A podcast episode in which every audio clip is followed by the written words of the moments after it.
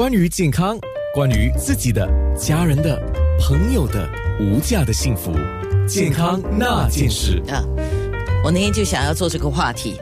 哇，不二人选 就是郭美玲中医师，因为我知道美玲医师啊，当然中医是你的专业了，但是你本身也喜欢一些，呃，药疗也是你的专业，就一些食疗或者是美食。对对对对对对。哎，那我们直接讲话题了啊。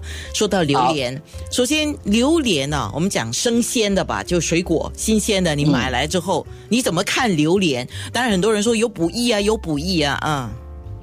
其实榴莲的确有补益的作用，它算是，因为我们应该这么讲吧，我们大家印象中水果大部分都是偏寒凉多的，属于温补的水果没有太多，榴莲是其中一个，而且它算是佼佼者。呃，应该这么说吧，如果我从以中医的角度来看哦，榴莲对于补益身体的确是大有好处，关键是你吃多还是少，还有你的体质适合不适合而已。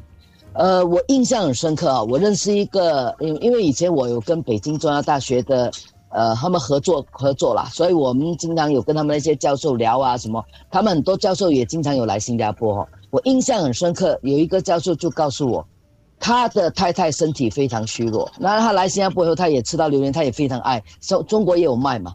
结果他说他花了大笔钱，他天天让他太太吃一一两盒的那个。一小，我们讲一户啦，一小粒的啊，大概是两户到四户的那个榴莲。他说他让他吃了一段时间，他的身体大为好转。他他说他的太太是用钱堆起来的，因为那蛮贵的嘛。所以这个我相信大大家应该有一个印象哦。我有一些病人会告诉我说，他平时是便秘的，可是吃榴莲他排便很好。但是倒过来也有人说我吃太多榴莲了，吃的不会大便。这代表什么呢？代表他就是不同的体质的人吃，其实他会有不同的反应。对呀。可是有一个共同点，它就是补的。啊。所以大家记得，榴莲适当的吃，的确是补益身体的。美玲医师，你知道我刚刚就问听众嘛，就问他们，这这大家的等于是普通常识啊，呃，谁不可以吃榴莲呢？谁适合多吃榴莲呢？都对的了，就是他们觉得寒凉体质可以吃一些，那么燥热体质不可以多吃，这绝对对。从你刚才的答案都知道，甚至如果你从西药的角度、西医的角度的话，糖尿病患者是不适宜多吃榴莲，因为糖分高。对对对对对。然后当然，我很想忽然间很想问一个问题啊，除了刚才说谁适合谁不适合之外啊，一般上我们讲榴莲。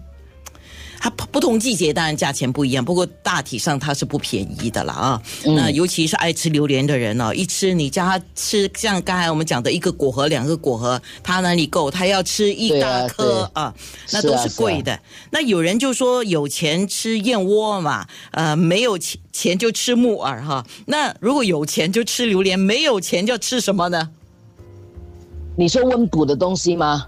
啊，相比如果你讲水果来讲哈，其实。有温补的水果就是龙眼和荔枝，因为以中医的角度来看呢，龙眼大家都知道，晒干的龙眼本来就是中药之一，大家也喜欢拿来补它。对，桂圆本身来讲呢，它是属于补血药，又兼有补脾气的作用，所以它是补气补血，又有安神的作用。所以荔龙眼不会很贵啊，所以龙眼就是一个。荔枝其实也是一样，荔枝也是属于补气血的一个。很好的一个一个水果，只不过一样的，你看，凡是这些补的都不能多吃，所以大家也就是适可而止。就是它的糖分会偏高嘛？呃，我们不讲它偏高吧，我们就是说以中医的角度说，它过于温热，所以你吃过多的话容易上火，而且呢容易消化不良。是从中医的角度来看的话，嗯，我我又个又一个问题来了啊，嗯，我有很多问题啊。那有一些人呢，你说他是什么体质，他会跟你讲，我看起来啊好像是虚不受补啊，我看起来啊又是好像中间呐，就是又虚，但是又好像很燥热，像这样的人可以吃榴莲吗？其实可以的，那像这种所谓的虚不受补，或者说好像又不可以热又不可以凉，其实在新加坡很普遍。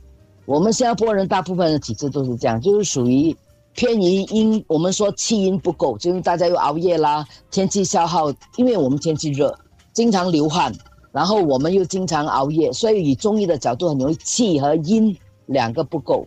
可是又因为天气潮热、炎热跟潮湿，所以我们的肠胃呢就经常容易就是说我们讲湿气比较重，或者是说比较偏于湿热。因此你就发现我吃太凉，我可能觉得人不舒服；我吃太热，我又上火。所以这种情况下，我个人是认为啦，榴莲吃多少呢？就刚才你说的啦，一两或看你能不能够自己控制。第二呀，第二，实际上我不知道大家有没有这个记忆哦，在我们以前吃榴莲的话，第一一定有一个一个概念，就是说吃完之后一定要拿榴莲壳装上盐，再放水龙头的水，一定注明哦，不可以煮过的哦。